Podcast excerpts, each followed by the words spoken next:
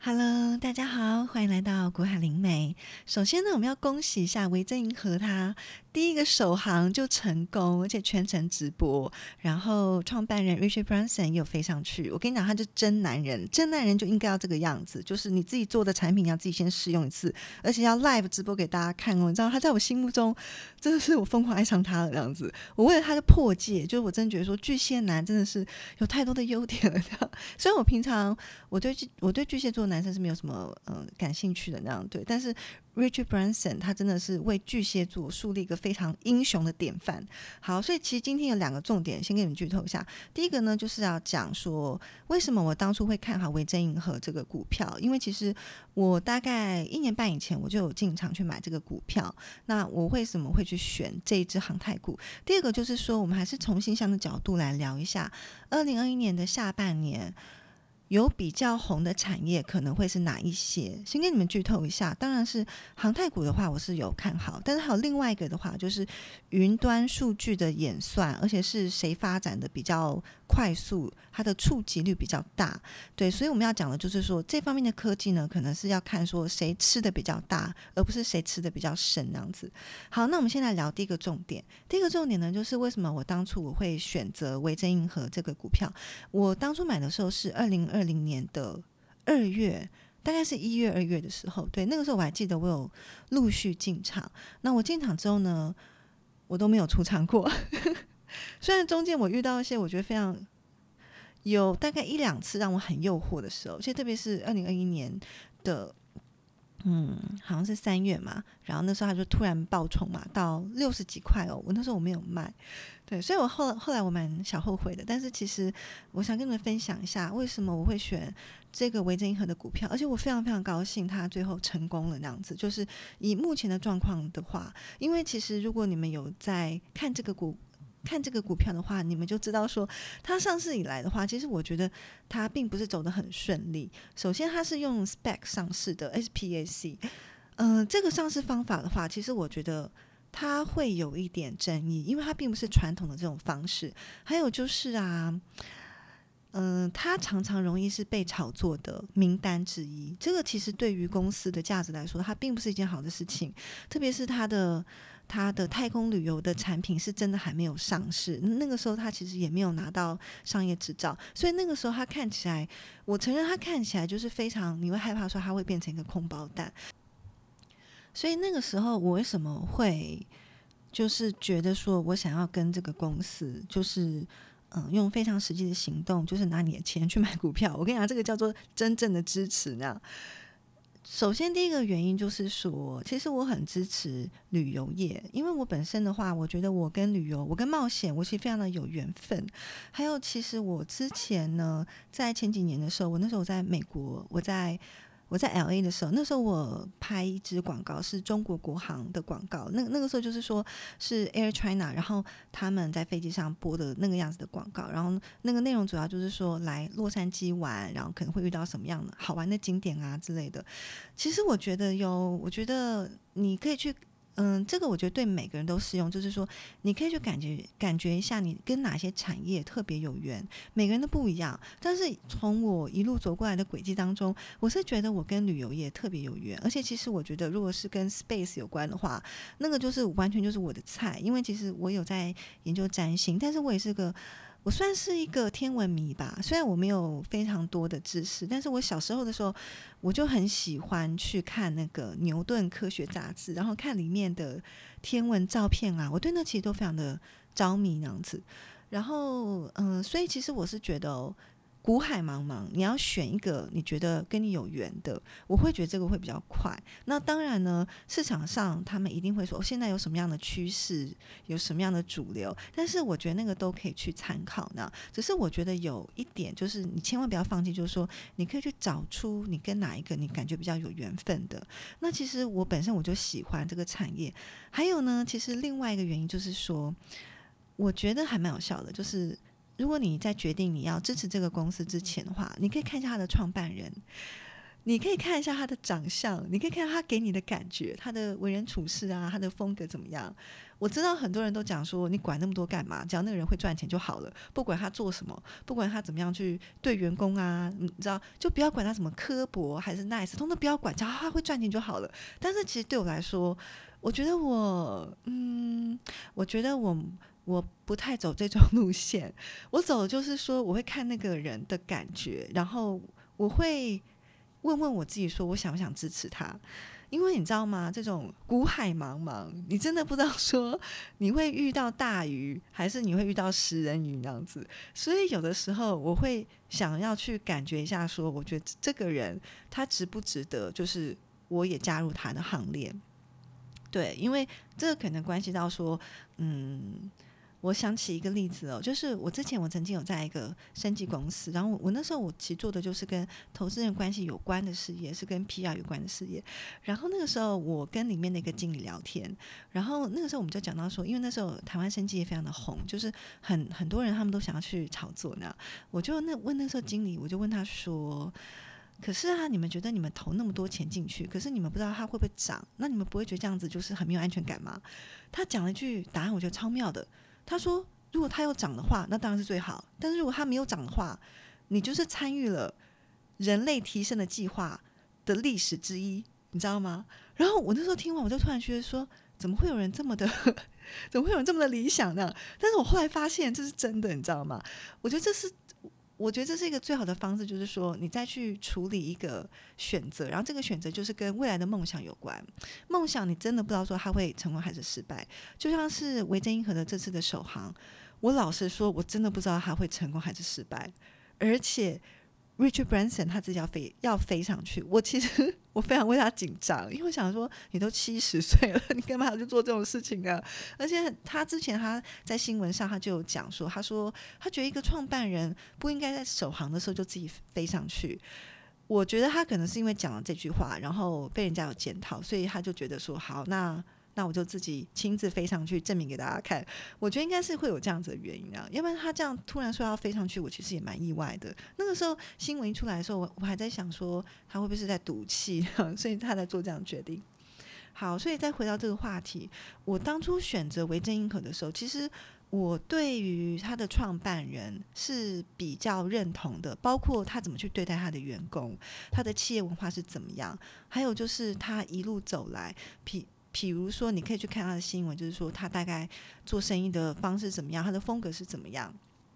我特别觉得说，当你去买一个你觉得还有潜力的梦想股，但是它的价值还没有出来的时候，其实我觉得有一点是真的要参考，就是你可以去找谁正在做这个企业的负责人，然后你可以感觉一下，说你有没有认同他，你有没有想要去支持他。如果以后真的没有成功的话，你可能不会太恨自己，你知道？我觉得其实这个对我来说。是蛮重要的，可能对很多人来说他们没有这样想，但是对我来说的话，我觉得我其实没有后悔过去做过这样子的决定，因为其实，在买维珍银河的，我们必须说在等待这一年半当中呢，我有很多次我其实觉得说我为什么就不赶快把它卖掉？对，但是我发现还有另外一个原因支持我，就是嗯，就是怎么讲，等到他首航，那个是因为呢，我知道做自己的创新哦。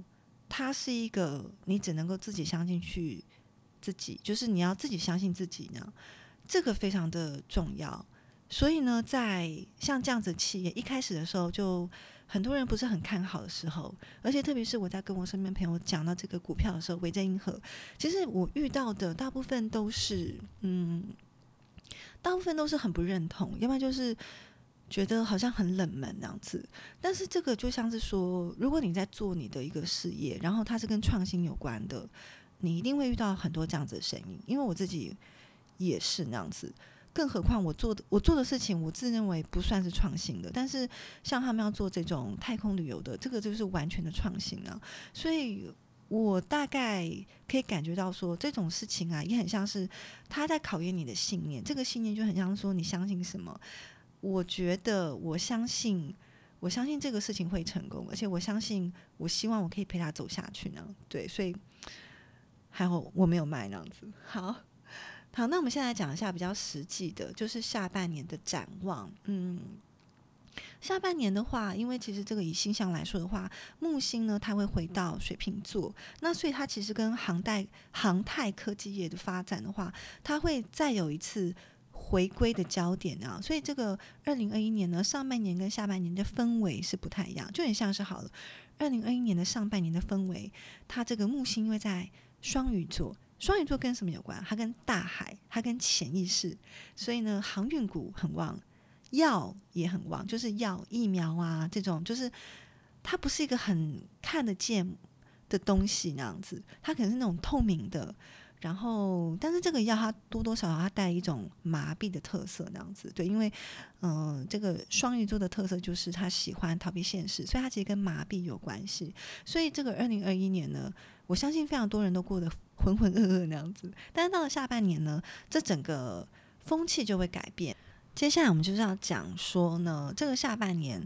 首先呢，我还是看看好航太股、航太科技，因为这个木星在水瓶座，它主要发展的就是最创新的科技，而且它是跟外星人最有缘分的一个星座，所以下半年太空外星人，呃，或者是说像什么飞弹啊、卫星啊，你知道，就很像是说是跟 space、跟那个宇宙有关的。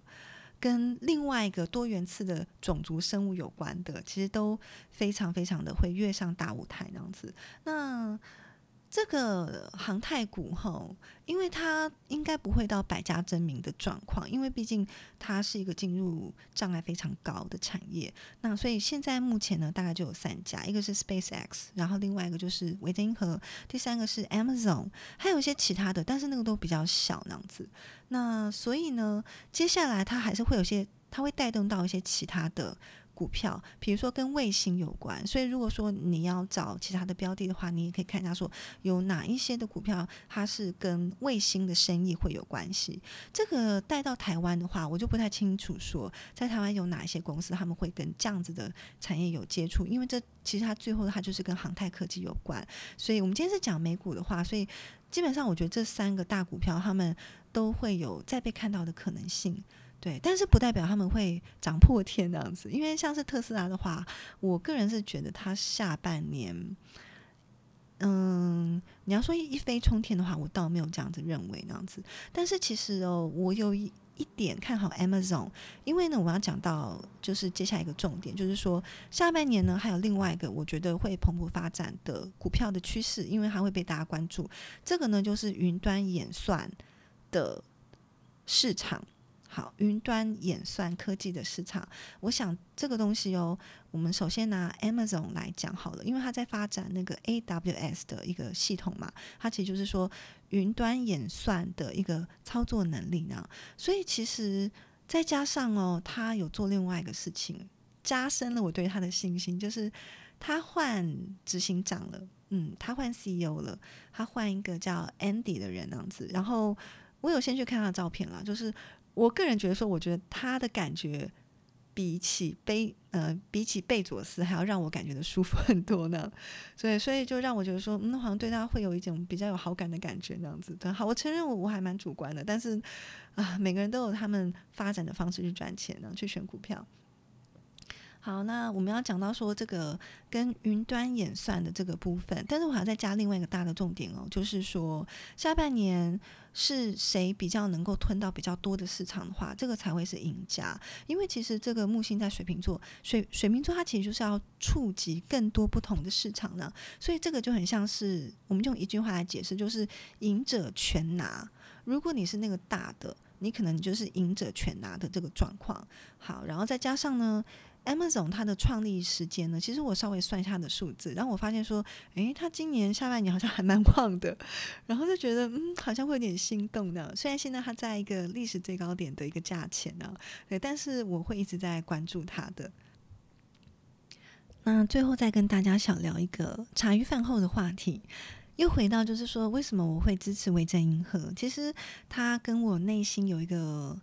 有一个嗯主轴是相呼应的。其实我觉得发展太空旅游的公司的本质，他们是希望人类能够能够觉醒啊。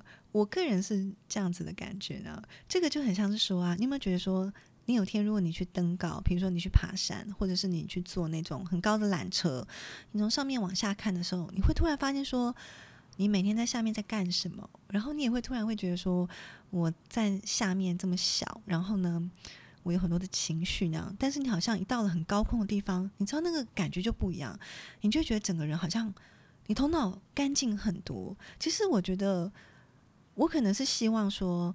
人类还是走向一个我们意识会觉醒的这个这个过程，那样子。那我个人的的嗯观察呢是说，我觉得呀，你知道，就我们就比如说拿演戏来讲好了。其实现在很多戏剧的作品就很像是我们不断的在跟我们的情绪里面那个漩涡里面在打转，就是大家都有很多负面的情绪，然后通常最引人关注的或者说得最多奖的人。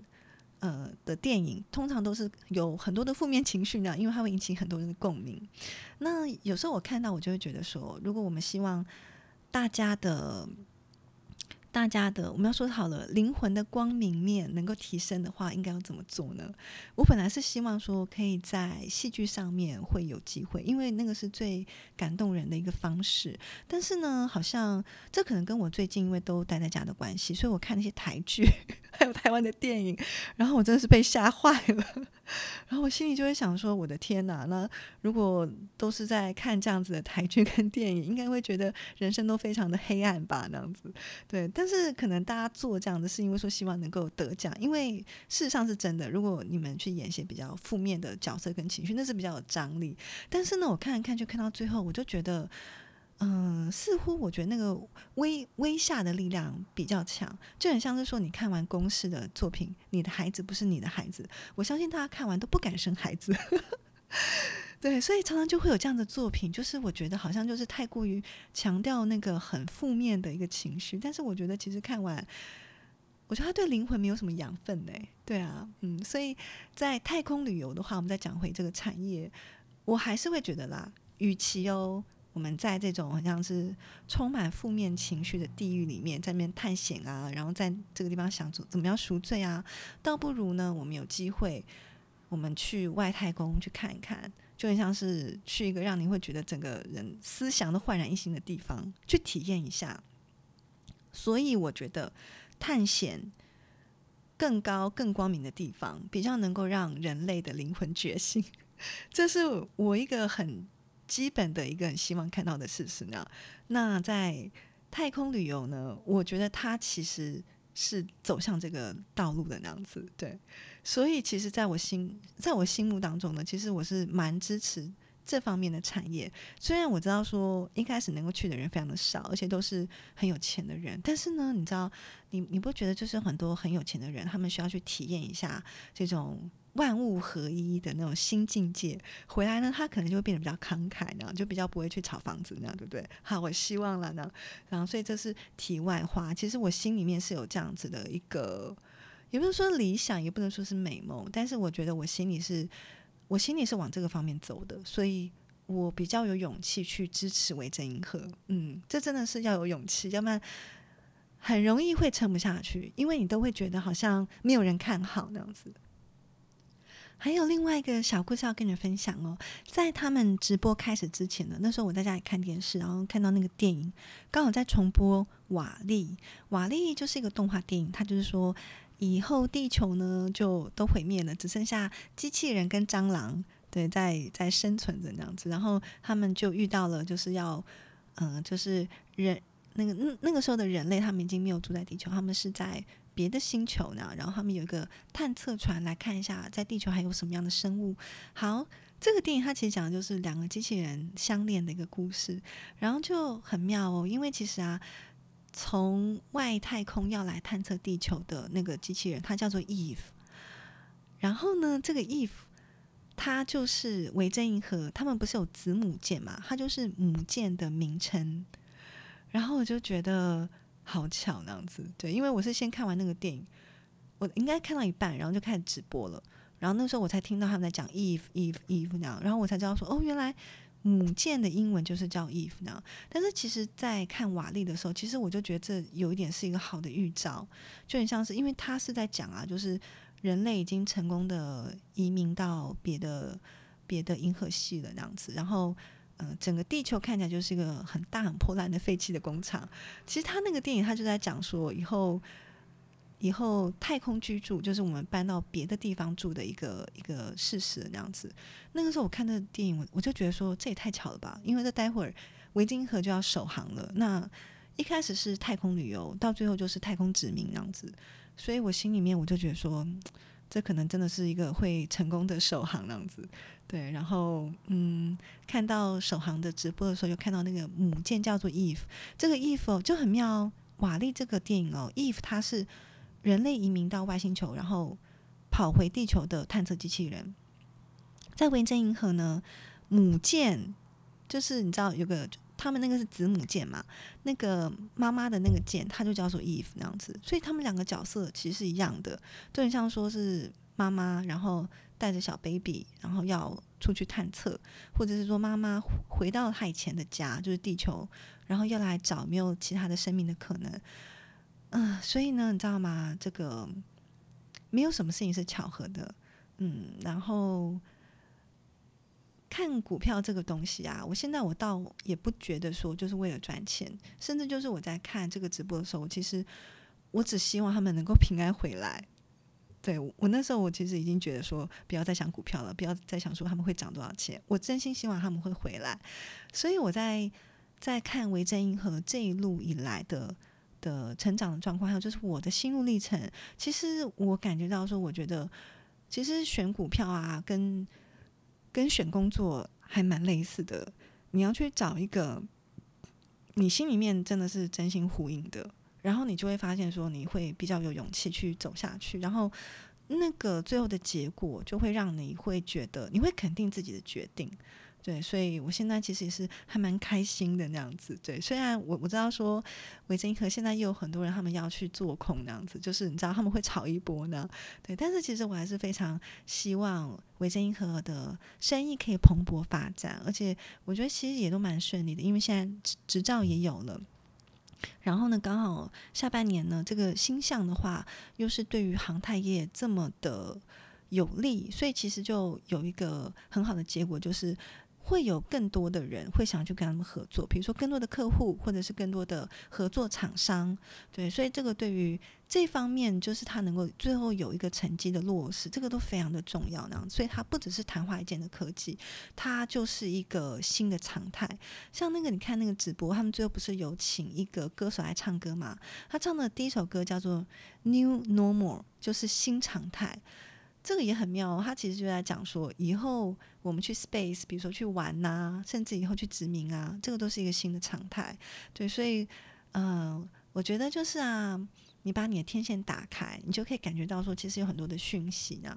所以就不用天天看电视，因为天天看电视会比较没有灵感。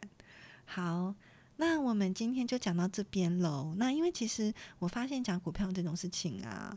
可能不需要太常去分析，对，因为我不是那种太走短线的。那我现在我反而觉得说，我觉得比如说我我看一个股票的话，我可能是希望是用中长期的眼光来看的那样子。